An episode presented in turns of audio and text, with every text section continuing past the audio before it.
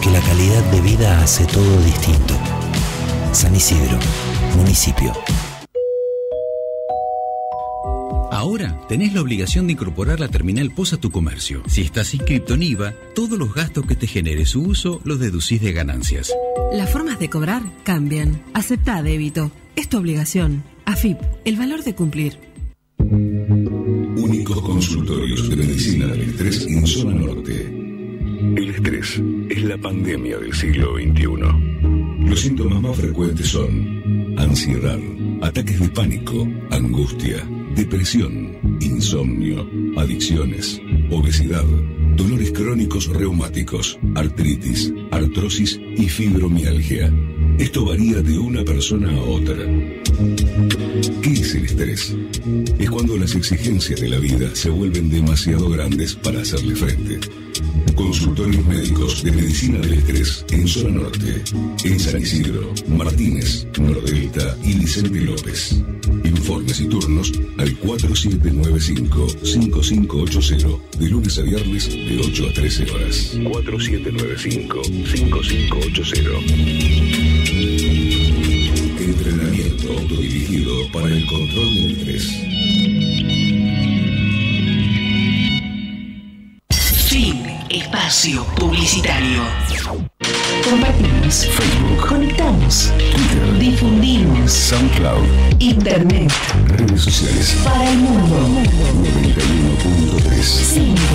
Vos podés ser parte. Arroba FM Sinfo. FM 913.com.ar Auspicia este programa. Estudio Jurídico La Dereche y Asociados. García Carrera e Hijos, asesores, productores, brokers de seguros. La confianza y responsabilidad de una empresa con más de 30 años de servicios. Estudio Persoglia y Asociados. Brindamos asesoramiento y asistencia integral en diversas áreas, procesos de familia, civil y laboral. Buscamos la excelencia y confianza para nuestros clientes. Comuníquese al 4743-0846. Estudio Persoglia y Asociados. Desde ahora y hasta las 8 es momento de Animate.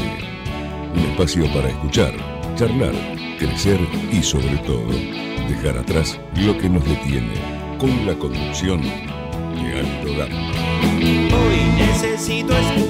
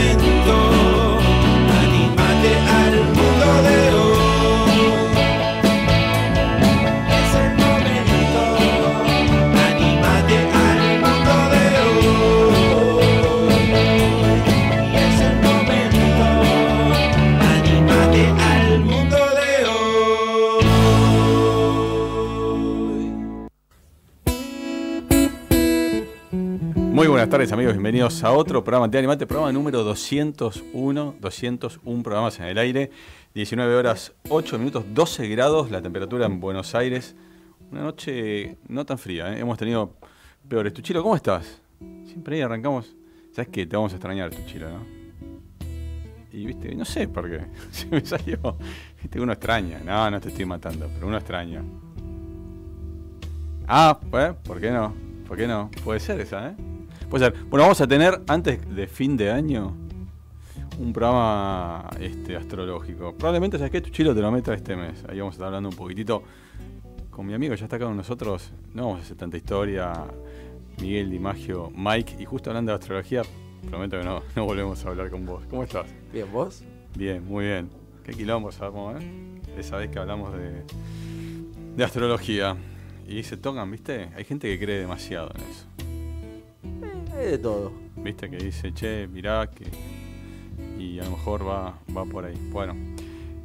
Gente, tenemos un programa muy, pero muy interesante con la compañía de, nuestro amigo Mike. Vamos a estar conversando sobre el mercado inmobiliario. Él lo tituló El mercado se tinderió. Ahora, ahora, ahora vamos a empezar a charlar de a poquitito de eso, porque me encantó el título y el, y el concepto. Y ahora, en unos 5 minutos, 10 minutos, vamos a estar hablando con Gabriel Bornoromi. Él es presidente de Secha, una de las personas más involucradas hoy en la discusión con respecto a la escasez de combustibles en la Argentina. Una de las personas que viene liderando a través del diálogo, porque hay que destacarlo, sin conflictos y representando a todas las estaciones de servicio, la idea de una comisión, de una participación de los estacioneros dentro de, de la comisión directiva de, de IPF. Así que un tema bastante, bastante caliente. Y luego de la pausa quiero que empecemos un ping-pong más profundo, Mike. ¿sí? Escúchame, ¿de qué te quejas? Me estás diciendo que te quejabas de la... ¿Qué tipo jodido eso? De la bicisenda. ¿Qué te pasa con la Vos te bicisenda? quejás de la cancha. Sí, ahora lo voy a decir al aire. Sí, re caliente estaba el otro día. La bicisenda, la, la, la nueva bicisenda porteña La nueva bicisenda, sí. que, que hace. Eh, no tenés lugar para estacionar. Eh, está bárbaro que promovamos el empezar a movernos en bicicleta, está todo genial. Pero eso es un montón que la ciudad viene con ese modelo de, de Sí, urbanización todo lo que vos, y eh, todo lo que vos quieras. ¿no? El tema es. movilidad ecológica. Sí, pero te comiste un carril y medio de cada lado. Pero no es la onda de la reta esa, ¿viste? Porque, para, pará, vamos a decirlo. Acá nosotros no tenemos compromisos con nadie. Digo, te comiste un carril y medio, De cada lado. te comiste, O sea, tres carriles. Te comiste eh, un carril de, Te cada, comiste- de cada lado de, de avenidas. Empezamos a nombrar si Miento, te comiste un carril, porque si querés, un carril de cada lado lo usaban los autos. Sí. Mucha gente que en Avenida Libertad. No en todo Libertador, perdóname. No, De- no, no. De, de un solo lado, Exactamente. del lado derecho. Yendo Pero a la ponele, capital. pero ponele más fácil, de, de, lo que sería el límite con Vicente López hasta eh, La Pampa. Pará, ahora dijiste eso, porque me quedé caliente el otro día cuando fui a la cancha. Fui a la cancha a ver a River, y no solo porque el partido fue un desastre, la verdad, sino que además conocí esto que decís vos, de, de- de- de este nuevo carril, que primero tenés el cordón de la vereda, después tenés la bicisenda, y termina la bicisenda y tenés este nuevo carril donde estacionan los autos, un poco medio raro, porque vos estás acostumbrado a ver a los autos pegado al cordón, ahora no. Y yo pensaba el otro día, digo, pero pará, el tipo que se baja acá, y te digo, porque yo caminaba por ahí, se baja por un lado, tiene el, el bondi que le pasa con todo, que lo Y filetea. por el otro lado te, te filetea la claro, y por bicicleta. otro lado te, Sí. te pisa una bicicleta. Igual tampoco tantas bicicletas. Es- eso es lo que yo no entiendo. ¿Cuál es la onda? No sé. No sé, tampoco nadie está hablando de lo que habrá le habrá salido esa obra, pero no importa esa obra cuánto salió porque ya está, ya sabemos que nos van a siempre invierten en cosas que no tienen mucho sentido. Pero digo, Bueno, yo fui detractor de. de esperá, yo fui, yo fui uno de los detractores de, de lo que era el nuevo sistema de circulación de los de los colectivos. Y, y la verdad que funcionó muy bien. El tema, digamos, de, de- de- de la vía rápida de colectivo funcionó muy bien. Yo en principio dije, no, esto no me gusta. La verdad que terminó funcionando muy bien. Ahora, esto sí no le encuentro mucho sentido. no porque a, ver, en un metrobús, por ejemplo, en lo que es Avenida Cabildo, tuvo un una función, decir, bueno, para el tránsito Mucho más rápido, la Pero- gente. Pero vamos media hora vuelta estás en sobre laburo. sí, menos, muy en menos, en menos. Juan B. Justo lo mismo. Tal cual. Eh, está bárbaro. Pero Avenida del Libertador siempre fue una arteria rápida de salida. Una arteria rápida de salida de lo que es la, la capital hacia lo que sería zona Sí, norte. igual de Cabildo. No, Y sí. no, porque Cabildo tenía menos carriles lo- de lo que hoy sigue teniendo Libertador, tanto para ir como para volver. Hoy en Cabildo te quedó dos carriles. En la Avenida Libertador te quedaron Pero tres. cuál es el tema, a ver. Lo que intenta el gobierno de la ciudad en este caso es tratar de desalentar justamente el, el transporte privado, alentar el transporte público y alentar, como digo yo, Sí, pero no tiene sentido porque vos, si vos al colectivo atracción no a le sangre. Sí, pero vos. Ahí está el tema, pero ahí está el tema. Lo mismo pasa con los ferrocarriles. Si vos no le das un servicio público de transporte que funcione, que esté al nivel que necesita la gente, ya sea un colectivo, ya sea un tren, porque tenés que viajar en el tren, como viaja la gente, de la forma y en las condiciones que viaja la gente, Y ni hablar que esto se transformó con el tema de la pandemia, donde Sí, ¿quién igual quiere el viajar problema- hoy en un, el en problema- un bondi apestado? Donde Nadie. yo me estoy quejando, con el tema de las bicisendas Sí. particularmente, es el tema del estacionamiento, ¿no? Un tema que es bastante Pero ¿cuál es la queja? Ya la gente no entiende la queja todavía. Bueno, Tenés. porque tenés muchos edificios frentistas que no tienen cocheras, otros departamentos que no tienen cocheras, el ¿Y? edificio tiene cocheras, y bueno, y la gente lo dejaba ponerle en la calle. Y ahora también. Sí, pero la- todo ese auto que no estaba hoy en Sobre Libertador, que ya no lo puedes dejar, lo dejas en dos cuadras para adentro. Esas dos cuadras para adentro ya se apestó de gente, de autos. Entonces ya no tenés lugar para estacionar. No hay lugar, no hay cocheras. Pero pará, pero ¿quién- Cada vez hay menos cocheras porque se- se- las pero cocheras se pará. convierten en edificios. pero pará, porque si lo, lo, lo planteas de esa manera, entonces está bien. que está bien. Y claro. Porque justamente tenés una zona urbana donde no tenés muchas cocheras. Los edificios Sí. no tienen muchas cocheras. Perfecto. Ok. Ya si lo dejas unas cuadras para adentro, ya no te queda lugar. Sí. Y de alguna manera, Le vendo el auto y me compro una bicicleta. esto promueve. Es buena. No, pero de alguna manera esto promueve de que vos puedes dejar ahora. Hay una zona donde vos podés dejar enfrente de tu edificio, en la No. puerta si querés. No, estás, Sí, equi- ¿cómo que no? estás equivocado. Saltás el que viene con la, con la bicicleta y Estás te al auto. Pero escúchame, no. Sí, claro, saltás el Eh, bueno, Pero pará, deporte. no tenés lugar. No tenés, pero no. Porque donde tenés esos espacios que vos bien decís, son muy pocas cuadras. Son entre, te diría, eh, tenés. Donde más se puede llegar a ver es entre, entre lo que sería el límite con Vicente López, Pico, vamos a llamarle, hasta, déjame decirte, Pero para, te, tiro- Larralde. te tiro una que con esto, y ya vamos a, a cambiar de tema, pero te tiro una que va a ser explosiva con respecto a lo que estás diciendo. A ver, Pero explosiva, ¿eh? dale. Fui a ver arriba y digo, bueno, no tenía dónde dejar el auto y conocí esto que vos decís, lo que te estás quejando ahora. Y dije, bueno, listo. Entre tantas vueltas y tantas vueltas encuentro un estacionamiento que estaba abierto. Pregunto si hay lugar y me dice, solamente para el partido de fútbol. Bueno, ¿venís a ver a River? Sí, listo. ¿Cuánto sale? Tres mil pesos, dos horas. Bueno, digo, no, me voy, no pago. No pago tres lucas dos horas porque es un robo. Caliente. Voy, lo dejo en una esquina. La verdad que no muy bien estacionado, porque tampoco, como decís, no, había lugar. Y para dejarlo en un lugar más o menos razonable, a esa hora tengo que irme a 20 cuadras, 25 cuadras de, la cancha. Se acercan do- dos trapitos y, me dicen, no, mira, ahí está la policía, te lo van a llevar. Bueno, sigo dando vueltas.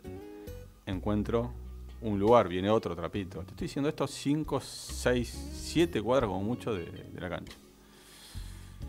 Y se puede estacionar acá, sí, se puede estacionar acá. Había muchos autos, todo estacionado. Se transforma, el día del partido se transforma. Toda la zona de Núñez. Lo estaciona. Me dice, son dos mil pesos. ¿Cómo dos mil pesos? Ah, Dos lucas en, en- la calle. Sí, ¿sabes qué pasa? Yo trabajo para. Dijo un nombre. Y a nosotros no nos queda nada.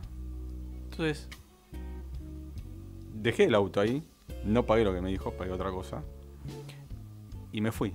Y me fui caliente, ¿viste? Porque digo, en e- sobre Libertador, sobre Libertador, por eso te digo esto es explosivo, en estos lugares que vos te estás quejando, porque esto era siete cuadras, sobre Libertador, Sí, pero aparte después viene la operaban, lo- operaban, pará, además, tenés razón, operaban los trapitos sobre Libertador. pero sobre Libertador, y, y yo vivo en Manzanares y, y- y Libertador para que tengas una Bueno. referencia, también está lleno de trapitos adentro y te cobran también. Operaban sobre Libertador los trapitos. Yo, y vamos a llamar al Ministerio Público Fiscal, y vamos a llamar al gobierno de la Ciudad de Buenos Aires, a la gente de control de tránsito, pero también al, al- al Ministerio de, de- de Seguridad, y vamos a hacer un, un programa con esto. En algún momento se había cortado. Ahora de vuelta el descontrol y la barbarie, porque si vos no, no 10 rendís, si vos no rendís cuenta, 10 River Coldplay. Vos estás pensando en. Eh, pará, pará. No. Vos estás viendo un partido. River Atlético Tucumán. Horrible el partido. Que metió River, ponele 60.000 personas. Sí, Coldplay mete olvidate. 100.000 personas. Septiembre, ¿no? 100.000 personas. Y ponele que meta No, olvidate. 10.000 más, 15.000 más Olvidate. buscando entradas. olvidate. A ver quién se la Ahora yo vende digo una cosa, ¿no? Entiendo que el tiro federal lo, lo, lo- ya está, no es negocio. No. Y es un negocio. No, sí, es el mejor negocio, No, olvídate. No, ya no, porque no está. Digo, el mejor negocio eran las tierras. Ya está, ya las tienen, muchachos. Tienen las tierras, tienen el emprendimiento inmobiliario que vale fortuna, millones y millones y millones. Digo, ¿es necesario tener que aguantarte cuando vas a la cancha todo esto? todo este manoseo, toda esta cuestión de todo este patoterismo a, a la vista de la gente que está haciendo control de tránsito, donde de pronto a vos te controlan hasta si venís despeinado. No es novedoso, pero sí se había terminado en un momento y ahora vuelve a ocurrir. Y aparte de esto que decís vos, este- este- esta nueva senda, donde vos podés estacionar, que intermedia entre la bici senda justamente, Que vuelvo a y decirte, que es te cobran dos 10%. lucas por estacionar en la calle. Sí, sí, sí, pero es el 10%. Es el 10%. O sea, de lo que quedó.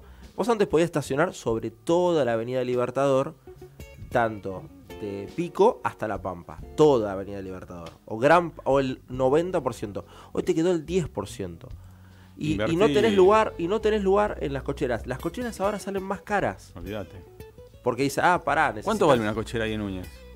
Yo me acuerdo. hace- Barata, Dale, tirá. eh, 8.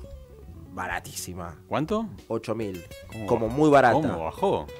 eh, como muy barata. Te Eh, estoy hablando hace 15 años atrás. Una cochera incómoda, además. 25 o 30 mil dólares, ¿eh? Ah, no, no, vos estás hablando de, de venta. Sí. De venta, 18 mil dólares. Ah. 20. 18, 20. ¿Y qué me decías? En alquiler. No, no. el alquiler. no. Pero pará, el Comprar alquiler. una cochera. Sí, pero olvídate. 25 o 30 lucas, ¿eh? Sí. Ya sé. Y te quedaste corto. Puedes pedir 40 también y te lo Y llevaban a no pagar. hay, claro, porque no hay. Porque no había. Porque tampoco había la- a la venta. Hoy hay un montón a la venta. ¿Por qué? Porque no las pueden vender. Básicamente, ¿qué hacen? La alquilan. ¿Y cuánto la alquilan? Entre 8, 10, 12, 15 alguna. Hacemos un resumen así, ¿eh? Dos minutos de, de mercado inmobiliario antes de que entremos a hablar con el presidente de Secha. Eh, es un mercado, un mercado raro. Es un mercado raro que se mueve, que se mueve en oportunidad, como venimos viendo en los últimos, déjame decirte, 12 a 15 meses. El mercado sigue siendo tibio, eh, principalmente en capital, creo que se está moviendo bien. Creo que eh, bien para lo que sería comparativamente con el 2020, que estaba muerto, o el 2021, que fue un año raro. Y después en lo que es eh, zona norte, que, que vos conoces bien porque estás viviendo por esa zona, en el barrio donde vos estás viviendo, las casas se vendían eh, eh, desde, el, desde el pasto. Y hoy ya no se venden desde el pasto, se venden avanzadas, Mm. eh, terminadas. Entonces, eh, sigue, sigue, sigue medio tibio el mercado. Pero nada, hay que ir viendo qué va a pasar en los próximos, en los próximos meses. Que creo entramos en esa. en ¿Cuánto jugó la pandemia? Porque no, no hay que decirlo. ¿Cuánto jugó la pandemia para, para empezar a transformar este mercado inmobiliario? Muchísimo. A ver, nosotros es, es como un globo que estaba inflado y de golpe vino alguien y hizo ¡pac! Se lo pinchó.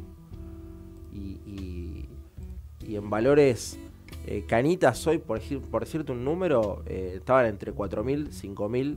Algún descerebrado pedía 6.000 dólares por metro cuadrado. Hoy hay edificios que los puedes comprar en 2.300, 2.500 dólares por metro cuadrado.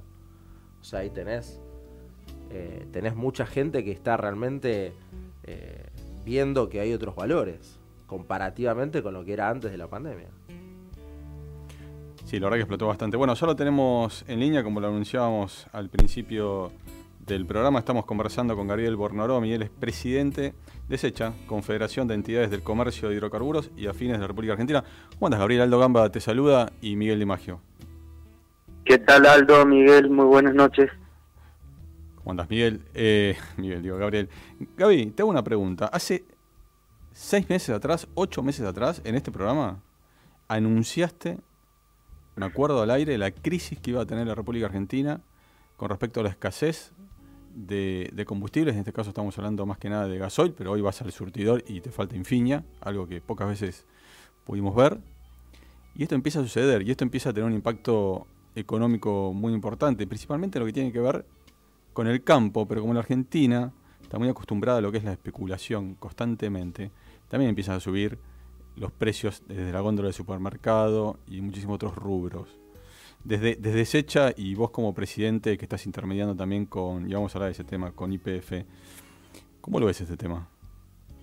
Bueno, con tristeza, porque en realidad uno pretende equivocarse cuando dice que vamos hacia un desabastecimiento y como bien lo decía vos, lo dijimos hace un tiempo atrás, mm, de 6 a 8 meses, pasó y hoy estamos con una crisis energética en la Argentina, principalmente el diésel, que hay un porcentaje importante, un 25%, un 20% que lo importamos porque no, no alcanza la producción argentina.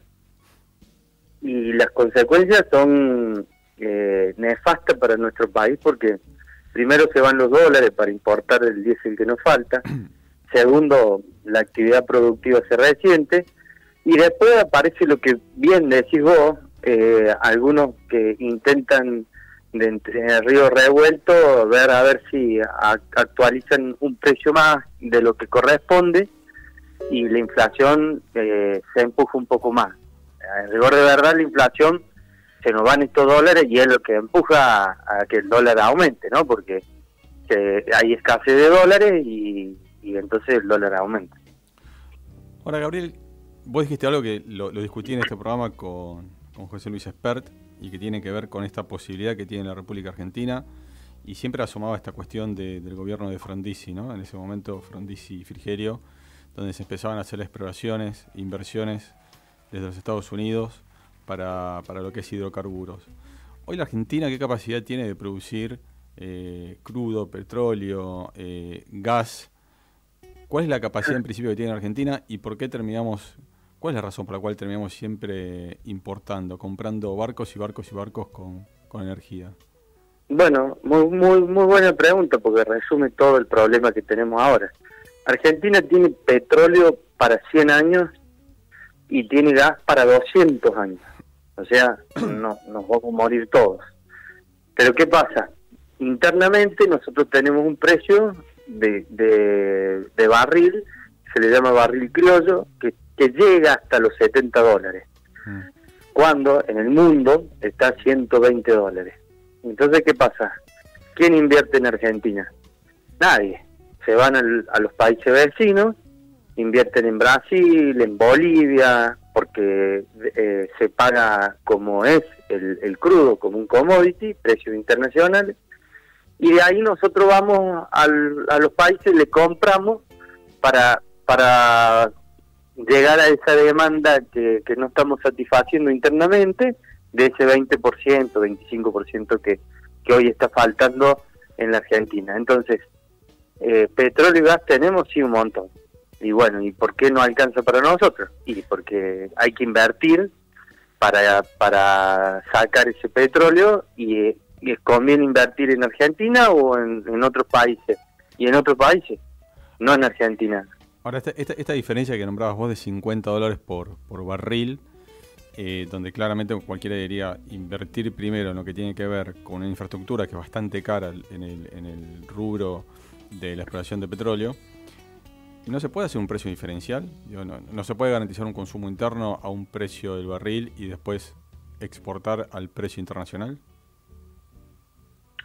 Eso se puede cuando vos llegaste a la autosuficiencia, cuando tenés todo calzado, no tenés inflación y vos decís, bueno, mira, los primeros barriles van a ser para el consumo interno y el resto va a ser para exportar.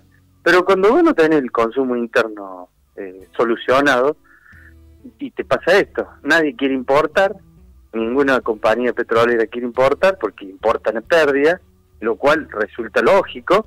Entonces, no llegaste a la autosuficiencia energética y, y le pones un barril criollo. Entonces tenés que importar.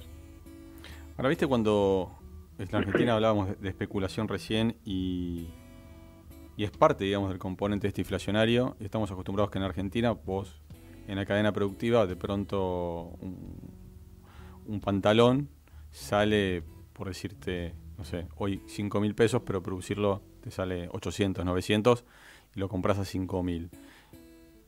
Mucho se ha hablado del tema de la, de la importación de, de energía, de los barcos que se traen, o la, o la energía, digamos, en cuanto a lo que es el gas, que se traen en barcos, y un sobreprecio.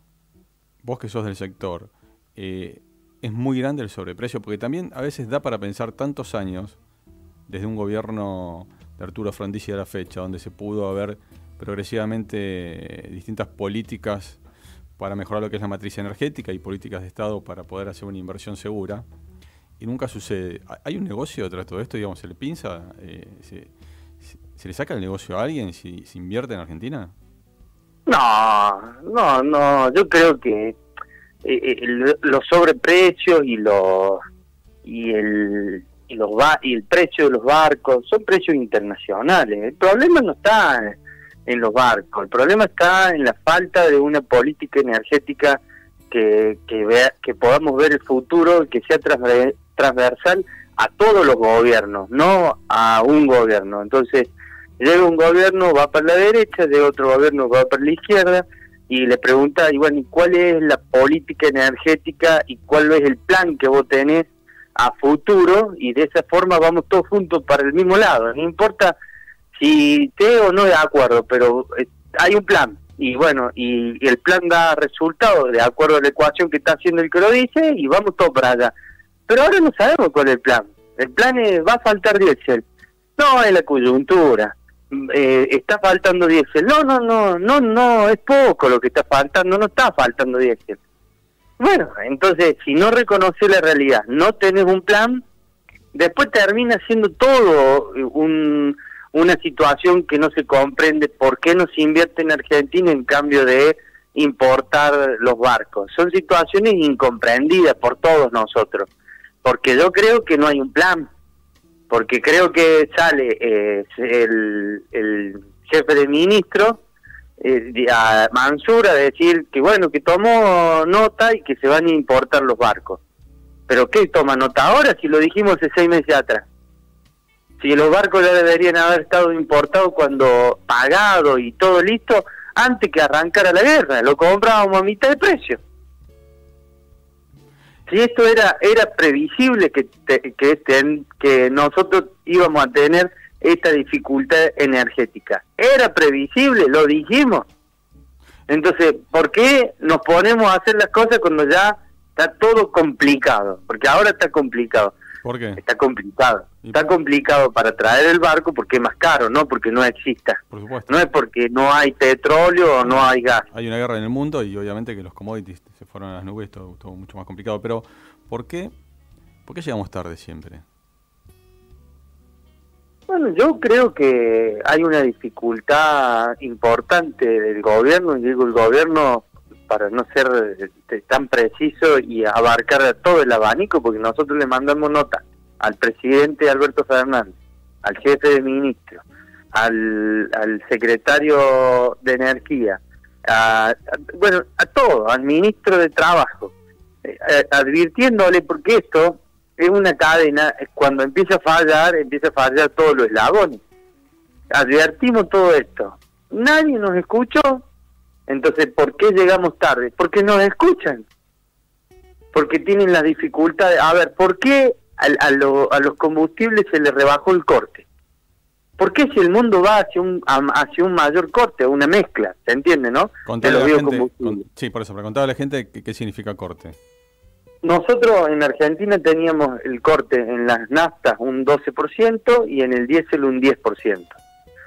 Eh, a raíz del año pasado se, se pasa por diputados y senadores. Nuestros diputados y senadores levantaron la mano para disminuir el corte, principalmente en el diésel que se disminuyó del 10 al 5. Pero contale a la gente qué es, el, cinco- qué es el corte, a lo mejor no entiende, digo.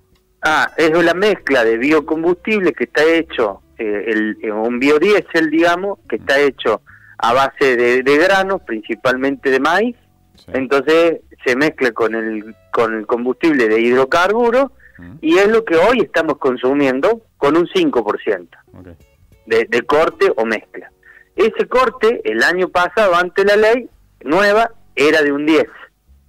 Y lo que nosotros decimos es, si vos ese corte no lo tenés en un 5, lo tenés en un 15, ¿sabes todo lo que te ahorra? Y te lo digo fácil, un 5% más son 14 barcos, se- 700 millones de litros.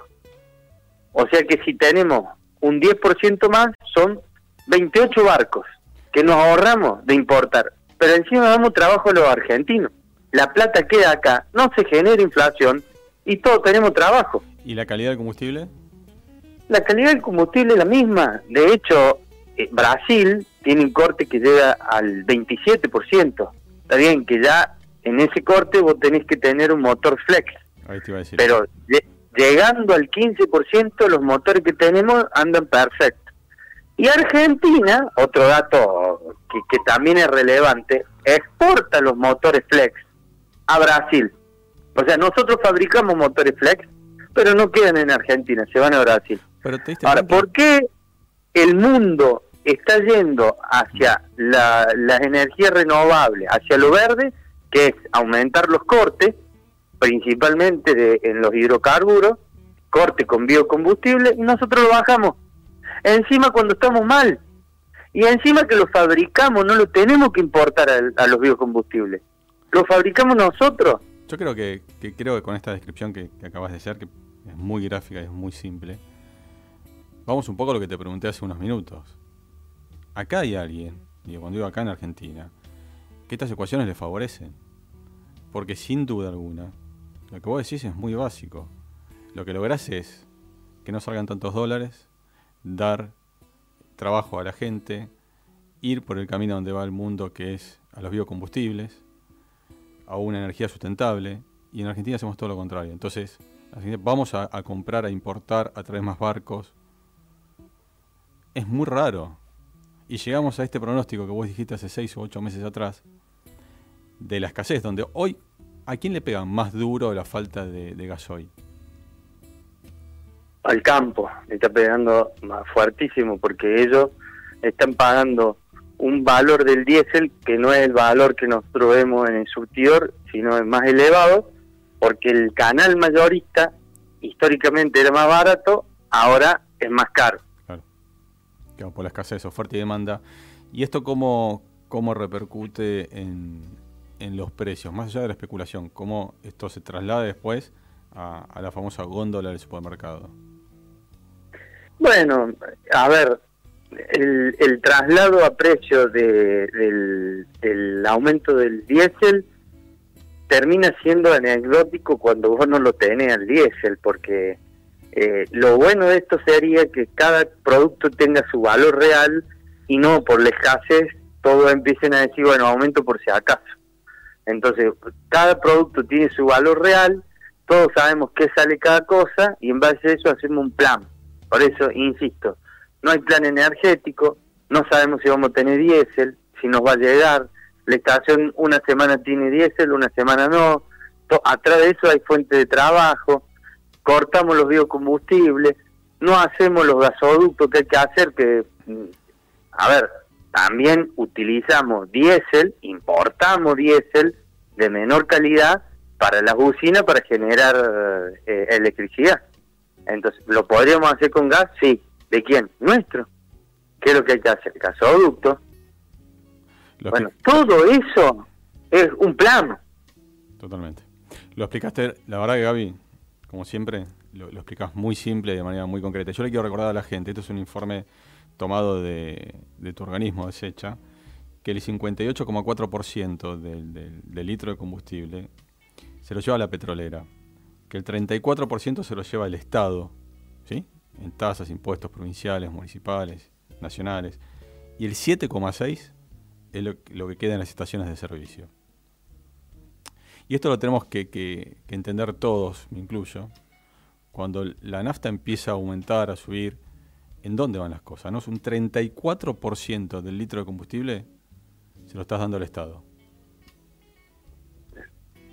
Entonces, nos llama la atención hoy estar viendo una inflación interanual pronosticada de un 60, 70, 80.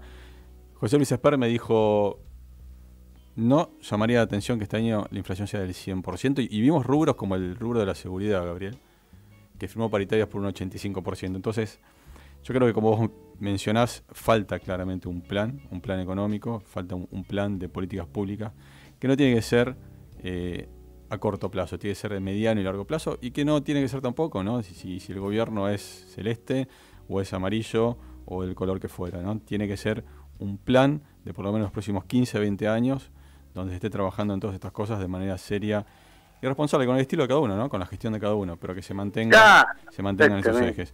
Gabriel, yo te agradezco muchísimo, plenamente, muchísimo, plenamente. No sé, quería decirle algo a la gente antes de pedirte.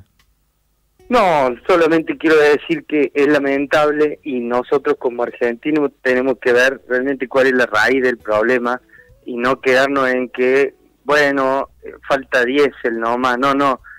eh, esto no es falta diésel, no hay un plan y a los políticos y a los que levantaron las manos, los diputados y los senadores para que haya un- una rebaja en el corte del diésel y que en cambio del diésel el 5, bueno, ellos, ellos también tienen que dar eh, explicaciones, porque al final del cabo parece ser que son dos o tres, le, ponemos cara, eh, pero son un montón, un grupo de gente que dentro de ellos están diputados y senadores que representan a las provincias que también levantaron la mano. Entonces, el problema que hoy tenemos no es un problema de nosotros los argentinos, es un problema de los políticos, de la mala gestión de los políticos. Totalmente de acuerdo y esto viene sucediendo en los últimos 50, 60 años. Gabriel, te agradezco muchísimo como siempre. ¿eh? Al contrario, un abrazo grande, hasta luego. Abrazo. Bueno, ya lo escuchabas y pasaba Gabriel Pornoroni, presidente Mike de, de Secha. Eh, no estabas con los auriculares, no, no pudiste intervenir. Pero, pero tiene que ver con todo, ¿no? Dame, dame el título. Dame el título. ¿Por qué, por qué escribiste el otro día para La Nación que se había tindereado el, el mercado? Eh, yo creo que hoy por hoy no hay, hay tanta oferta, tanta oferta, que la gente es como que no se casa. Es como que dice, bueno, camino una cuadra más, miro un poco más. Eh, no, no, no me voy a casar con este. Viste que dicen que a la propiedad hay que buscarle el novio. El novio, ¿no? sí. Bueno, eh, entonces es como que el novio se va alejando y entonces eh, tiene que aparecer la oportunidad. Si no, no me caso. Entonces es como que eh, la gente es como que está mirando constantemente, constantemente y, y ni hablar que un poco lo que te contaba hoy, eh, ayer a la tarde cuando hablamos venir, que las aplicaciones, Las ¿no? aplicaciones, ¿no? las aplicaciones, el, el- El el- mundo digital, cómo juega. Totalmente. El Tinder, el Happen, que, que hoy por hoy te, te uberiza el amor de alguna manera.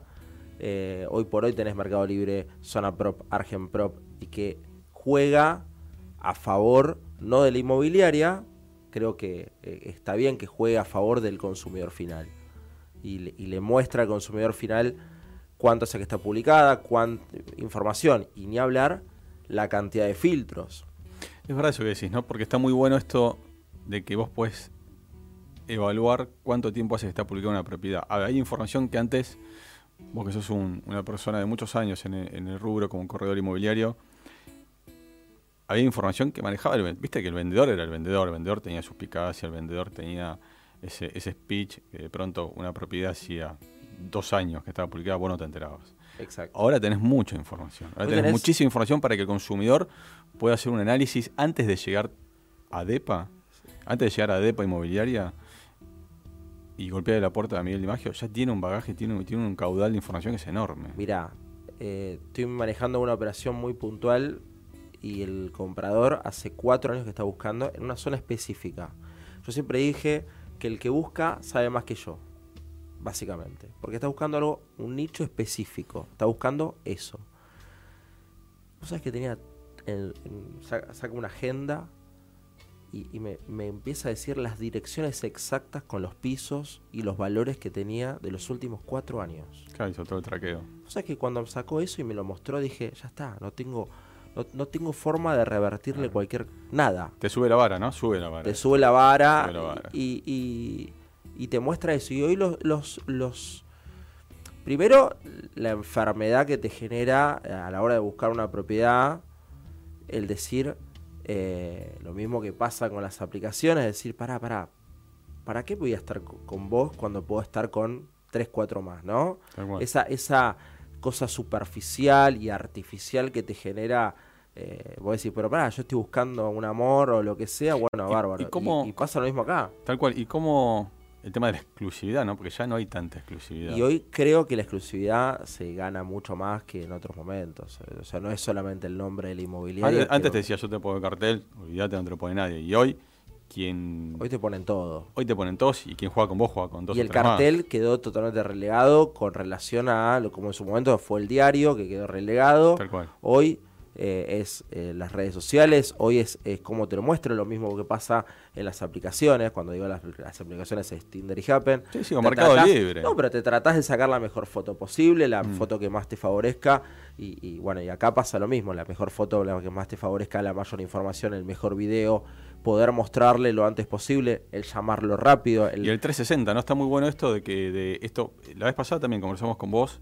y hablábamos del CRM inmobiliario, que es el, el concepto, es la filosofía de, de estas herramientas, ¿no? es el orden que te genera una inmobiliaria. Totalmente. Y además, esta posibilidad de decir yo, mirando en el sillón de mi casa, tengo un recorrido virtual dentro de la propiedad, con lo cual ya puedo ver la propiedad como es, con, con es mucho más dimensión. rápido. Mucho más rápido. Entonces yo, por ejemplo, en el equipo siempre los vuelvo loco, eh, fiel a mi estilo, volverlos loco y decirle, tienen que llamar ya, tienen que, ¿por qué? Porque la gente que está buscando busca no con uno, busca con un montón. Por eso te digo, tiene mucho que ver el- digo, el Tinder con lo que hoy es la parte inmobiliaria. Porque el que busca, busca con un montón. Entonces, tratar de, de poder rápidamente eh, eh, estar rápido para la agenda que tiene, seguramente acotada, es importante. Ni hablar, volviendo a las aplicaciones desde el punto de vista de Zona Pro, Pro, Mercado Libre, Sí. la cantidad de información y la cantidad de filtros que tenés. Bueno, hoy son, hoy son, y esto voy a, voy a citar a, a Mercado Libre, creo que ha sido un pionero eh, en muchas de estas cosas, esta inteligencia artificial que agrega la gestión que antes tenían manual, la- las inmobiliarias. Hoy tenés un cubo, digamos, tenés un- una cantidad, un volumen de información con una aplicación de inteligencia artificial que la, la- la pones a disposición del cliente, del consumidor, pero también de la inmobiliaria. Si la sabes utilizar. Sí, lo has utilizado totalmente. Y ahí marca la diferencia. Ahí es donde marcas la diferencia como inmobiliaria. Te voy a tirar una ecuación. Nos vamos a ir a una pausa y cuando volvamos me la respondés. Dale. Tiene que ver con esto. Mira, el que vende sabe que tiene que bajarse los pantalones. Sí. Entre un 20 hasta un 40%, todos lo sabemos muy bien. Eh, el que compra duda porque se detiene a pensar si le conviene quedarse con los dólares, atesorar en dólares o, tirarlo, jugarlo en, una propiedad. Y el que antes compraba con un pequeño ahorro, pero tenía un crédito bancario, el crédito ya es algo de ciencia ficción. No, no existen los créditos en la Argentina. ¿Qué se hace? Ahora me lo contás cuando volvemos de la pausa.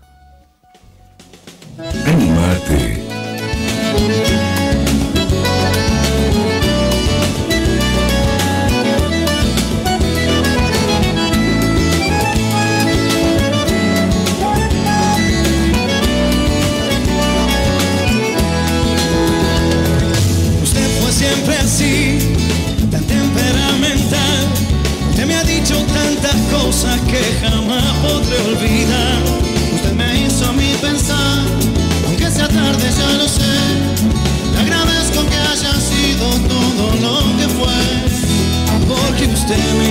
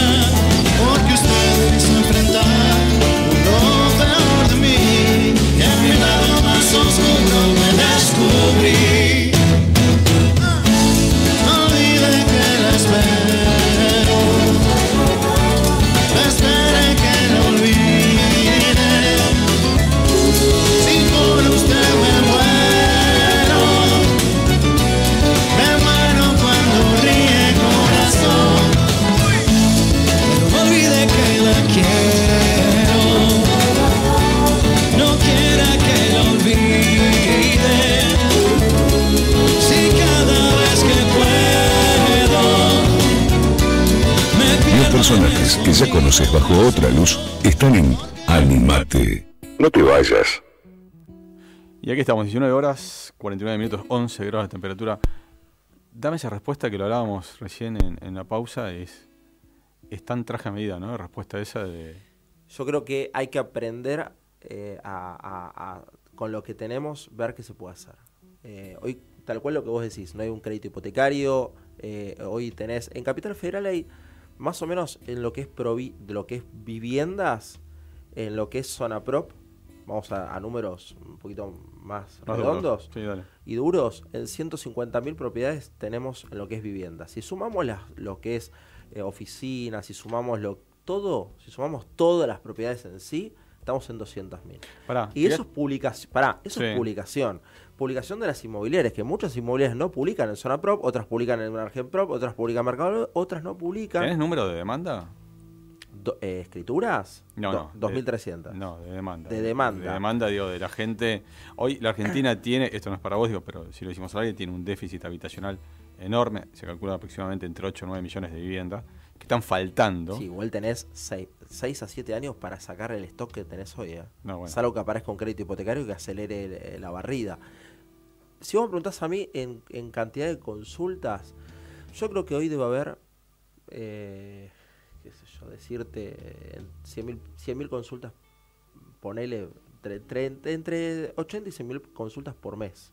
En, Por to- mes. en todas las, con todas las Sí, sí, sí, en el globo. y con todas las, las propiedades. O sea, es muy bajo. Si te pones a pensar, es muy bajo. Para que tengas una referencia, en Capital Federal, en los años de bonanza, en los años del 2016, 2017, 2018, teníamos entre 500 y 700 mil personas con un crédito hipotecario en la mano, Mm. viendo a ver qué compraban. Mm. Y mi respuesta era, fíjate que la tasa hoy es buena, fíjate que esto va a durar y no sabemos hasta cuándo, fíjate qué podés comprar. No lo veas como el, el, el príncipe azul no existe. Bueno, compra esto y compralo y tenelo. Ya me entrego rápido, así vamos, vamos tocando todos los temas. Dale. Hoy tenés un porcentaje de esa gente que está con una demanda en la mano por los créditos suba. Primer punto. Sí. Con lo cual hoy el gobierno nacional está obligado a reformular, lo hablábamos la vez pasada con Fabián Medina, un economista, a reformular el sistema de los créditos UBA, a derogar lo que el modelo de ese crédito UBA para llevarlo a un crédito comercial, si no la gente se queda sin, sin vivienda. No tenés crédito, con lo cual No, no. puedes comprar. Alquilar, bastante complicado, bastante difícil. Ya después vamos a hablar por qué. ¿Qué hace el tipo que tiene que bajar un 40% su vivienda como para lograr ese objetivo que, que- Bueno. que necesita? Eh, Era el caso que estábamos hablando, de esta persona en común que tenemos, que, ve- que nueve meses, eh, hacía nueve meses habíamos vendido un departamento 30 mil dólares más arriba de lo que ella terminó vendiendo. Entonces era muy difícil, mucho más en la, en la idea que ella tenía en la cabeza de poder concretarlo, que creía que se le alejaba el, el sueño de alguna manera. Y yo me senté, le hablé con ella, le dije, mira, hagamos una cosa, total perdido por perdido ya lo tenemos. La oferta era, era baja, había, era una oferta que había bajado más o menos del precio de publicación al precio que se terminó cerrando. Porcentaje. 17 mil dólares. 17 mil dólares. Un número, para un número en ese valor, estaba, era un número alto. Y ella quería que le sobrara un dinero que tenía que devolver y a su vez comprar un departamento en Nordelta. La verdad que lo pudo hacer. ¿Pero por qué lo pudo hacer? Porque confió en mí desde el punto de vista de decirle, bueno, pará, hagamos esto, prueba y error. Ya tenemos lo más difícil y lo más complicado, que es el comprador. Ponerle nombre y apellido, como siempre digo, hay que ponerle el nombre y apellido a quien te quiere comprar la propiedad. Independientemente de- del nombre y apellido de, quien te quiere comprar la propiedad, tenés que salir a ver qué hay en el mercado. En un mercado que siempre digo lo mismo y lo repito y lo justifico desde este punto. Es el mejor momento para comprar y para vender. ¿Por qué? Porque si bien vos ven- eh, vendés con una bajada ya del 30 al 35%, eh, desde el precio del 2019 que quedó, a hoy tenés esas bajadas, que cuando yo lo dije en el 2019 todos me putearon, dije las propiedades van a bajar entre un 20 y un 40%, y me puteaban, hoy ya estamos en 35%. Pero no solo eso, sino que te genera la situación de que esa bajada de precio, cuando vos te das vuelta, la podés salir a pelear y el que tiene que vender tal vez no le está yendo bien económicamente y, sabe que tiene que vender por un tema de necesidad. Y también tiene que bajar. Y- Pero más vale. Ahí y está de el hecho, tema. pero pará, hoy yo me animo a decirte que el 70% de, la, de, los vende- de los vendedores de, de las propiedades han entendido que tienen que bajar. Y ese 30% yo creo que lo va a terminar entendiendo. Porque si no, no vende. Obviamente hay zonas que resisten más. Hay a- eh, a- Libertador, resiste más. eh, porque es otro otro nivel, es, es real. No tienen la necesidad, se pueden sentar, como digo yo, siempre Totalmente. arriba del dinero y, Sí. y poder esperar. Escúchame, eh, Mike, ¿y qué, qué hacemos con el tema de los, de los alquileres? Hoy se está trabajando en el Congreso, en distintas Me comisiones, encantaría saber. la modificación Me de, encantaría saber. de la ley de alquileres para... Pero ya se mandaron el pero pará, ya se mandaron un cagadón importante. Yo te voy a tirar Pri- algo. primero te cuento un detalle. Dale. La mayoría de los pro- de los propietarios ya no van con la ley. Ya hay una anarquía en la ley. Totalmente. O sea, cuando vos le decís, y, y yo lo aconsejo, mirá lo que te digo, oh, detesto esta ley, la detesto. Pero si vos preguntás, ¿cuál es el, en como está dada esta ley, el mejor escenario o el peor escenario? El mejor escenario es hacerlo con la ley. Y el peor escenario es no hacerlo con la ley. Porque básicamente el inquilino, si te quiere pasar, para, decir, para decir otra cosa, él va a la FIP y te denuncia. Ni hablar que si el día de mañana tenés un problema, vas a tener un problema también. O sea, tenés por donde lo mires, es un problema. A- así todo, te digo, con un 60% interanual, 5.1 de inflación de, Mensual. de mayo, Sí. déjame decirte, los están matando. 55, 56% de aumento interanual. O sea, cuando tiene que renovar el, el- Mm. el- el chico que no le aumentaron el sueldo, Ahí está el tema, ahí Está- está, ahí está el desfasaje y ahí es donde están trabajando las diferentes comisiones, pero yo te voy a tirar algunas modificaciones que, que nos fueron... te, hago una pregunta. Sí, dale. Si vos sos propietario, Sí. Es muy simple la pregunta. Y por más que se partan la cabeza estos genios del mundo mundial, si vos ya sabés que la inflación interanual es del de 60%, Sí. ¿cuánto le vas a aumentar? La verdad, ¿eh? Y le vas a aumentar un 60%. Listo, entonces ¿para qué seguimos hablando? Por eso ahí está el tema. Hoy está esta, esta, esta disyuntiva que tiene la Cámara y las distintas comisiones. Por ejemplo, mira, hay una, hay una modificación que no- nos pasó un legislador, que es penalizar a los que tienen propiedades ociosas. A ver, para traducirla a la ¿Por gente que nos está escuchando, ahí está el tema. Bueno, ahí está el tema. Vos tenés una propiedad que decidís no ponerla en alquiler Estás equivocado. y te penalizan. O la Pero idea es que te penalicen. Vos comprás una propiedad, esto mata a los desarrolladores. Los Claro. mata, se los come crudo. Totalmente. Este, este punto. ¿Por qué? Porque si yo soy un inversor y me metí en un proyecto inmobiliario que te acompaño, vamos, vamos a hacer un proyecto, me meto para invertir plata en ese, en ese proyecto. Ese proyecto, déjame decirte, me salió un costo interesante. Espero los dos, tres años de obra, me entregan la llave del departamento, lo voy a visitar y digo, no lo voy a alquilar porque la verdad que lo quiero vender. ¿Sí? Y el mercado que me toca hoy, que es un mercado frío, ¿sí? Un mercado complicado. Si yo lo quiero vender y no lo quiero mal vender y lo quiero aguantar lo máximo que pueda aguantarlo, si después vas a venir porque pasaron Bueno, el meses Estado, o 12 meses la el penalización, Estado ¿qué te vas va, a penalizar? el Estado si sale esta modificación te va a intentar penalizar. unos Estado- genios, unos genios. El Estado te va a obligar en principio, en primera instancia, Pero unos genios. a que vos la tengas que poner en la oferta. Está te va a penalizar. Pero a vos te parece que te- tenemos que seguir apretándonos? Otra modificación y otra modificación desgravar impuestos, ¿no? Va a ser eh, te van a tentar a decir, bueno, vas a pagar menos impuestos, bienes personales y demás, para que vos puedas poner esto yo te decía, ¿no? En la oferta y en la calle esta propiedad. Eso no lo veo mal. Después reducir a dos años lo que hoy son tres años. La obligación contractual. Eh, y establecer, escúchame, y establecer y establecer un porcentual con determinados coeficientes, índices de precio al consumidor, inflación, una fórmula media rara que nunca dieron resultado, para llegar en ese, en ese acuerdo, ¿no? en ese contrato de dos años, a cláusulas donde ya estandaricen lo que va a ser la proyección del aumento. Tengo una relación con ahí rara con dos años y tres años. Para mí, me animo a decirlo, para mí tiene que ser tres. ¿Por qué?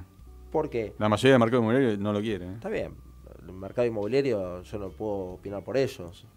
Pero estás sea, ahí, jugás ahí, eso te Sí, pero hay muchas cagadas que se mandaron al mercado inmobiliario que son los que opinan hoy. ¿Y por qué no? Y porque me parece que cada dos años le podés volver loca a, la a la una familia. Una familia que, eh, que- que se muda, que tiene que, que manda al colegio lo más cerca posible de, de su casa, que está haciendo eh, una adaptación de un barrio y que dos años pasa volando. Me parece que tres años me parece que es un tiempo, déjame decirte, poquito más lógico para que se vaya amoldando, para que realmente descubra si ese es el barrio que tiene que seguir viviendo. O sea, no podés cada 24 meses volverlo loco. Que aparte no son 24 meses. Lo que pasa que Es antes. Lo, lo- lo que pasa que antes cuando vos tenías un, un mercado que es eh, estándar, donde, donde los precios no variaban tanto, donde tenías crédito, donde vos sabías que el, el alquiler no te, no te aumentaba tanto, dos años era un tiempo lógico, porque vos lo renovabas. Pero ya no. Vos ya- ahí está el tema. Vos ya sabías que ese alquiler ibas a tener por lo menos cuatro años, seis años, ocho años ibas a alquilar, porque eh, mientras tanto atesorabas cosas que hoy no podés, sacabas un crédito y comprabas. Esa era la rueda, vos la conocés. Hoy no. Entonces hoy ese tiempo es que es un cepo. Pero vamos de vuelta, como arrancamos recién, la bicisenda. Sí. Arrancamos al principio. ¿La gente la respeta? No, la gente estaciona sobre la bicisenda. ¿Por qué? Porque no le parece lógico lo que están haciendo. Por otro lado, eh, pasa lo mismo, déjame decirte, con ahora con, con- con la ley. La gente respeta la ley de alquileres como tal, la respeta haciendo los contratos con la, la- la ley. Sí, hay mucha gente que sí, y está Hay apareciendo mucha gente que no. que por. Entonces, ¿qué, qué me está diciendo? Que la, que la ley fracasó, que la ley no es buena. Ahora, la pregunta es, eh, piensen que esto es culpa de gente que realmente no solo que vive adentro de, de una incubadora, porque realmente no salió a la calle, nunca caminó, nunca hizo nada. Eh, sumale a eso que realmente tienen que entender de qué, qué es lo que querían hacer. ¿Qué, qué, qué, cuál qué se les ocurrió? ¿Atar algo a la inflación? Bueno, recién Argentina? escuchábamos a, a- a Gabriel Bornoro, mi presidente de Secha. Falta un plan. Y creo Sí, que, no esto, plan. que esto es, es esto. Esto tiene que ver, digamos, la- lo- los distintos modelos de gestión de gobierno que tiene Argentina en los últimos 50 años. No hay planificación, falta un plan. No hay planificación en Argentina. Y se, y se- se traslada en esto, Mike. Che, gracias. Placer. Como siempre, claro. preciso. Y me quedé caliente. ¿eh? Sí. Dos lucas para estacionar en la calle. Así que vamos a hacer ese programa con la gente del Ministerio Público Fiscal y la gente de control de tránsito del Gobierno de la Ciudad de Buenos Aires y darle un poco de respuestas a, a- a los vecinos. En la operación técnica, como siempre, Soledad Tuchilo, subime la música, poneme ahí Power Ataque 77. Vos que estás del otro lado, lo escuchaste a, Gabriel, lo escuchaste recién a, Mike, a Miguel Di Maggio, de Somos de Pa. Momento complicado, momento difícil. Mucha especulación. Si querés comprar, tenés que bajar un 40%. Si tenés que, que comprar, te quedás con dólares. Si tenés que vender, bajás un 40%. Si tenés que alquilar, no tenés crédito. La Argentina es así, ¿no? Es una tómbola, donde vas girando, girando, girando, girando. Pero siempre aprietan al más débil. Siempre aprieta al más débil. Y falta un plan, como nosotros siempre decimos. Así que nada, a seguir, a seguir jugando, jugando, jugando y seguir girando. Gente, llega a tu casa y abrazate, como siempre te digo. ¿Abrazaste ya? ¿Abrazaste a alguien hoy? ¿Abrazaste a tu mujer hoy? Y la vi muy poco. Bueno, llegá y abrazala. Llega a tu casa y abrazate con quien tengas al lado, abrazate a la vida y disfruta. Que de eso se trata, no tengas dudas. Nos vemos en siete días, gente. Buena semana, ¿eh? Chau.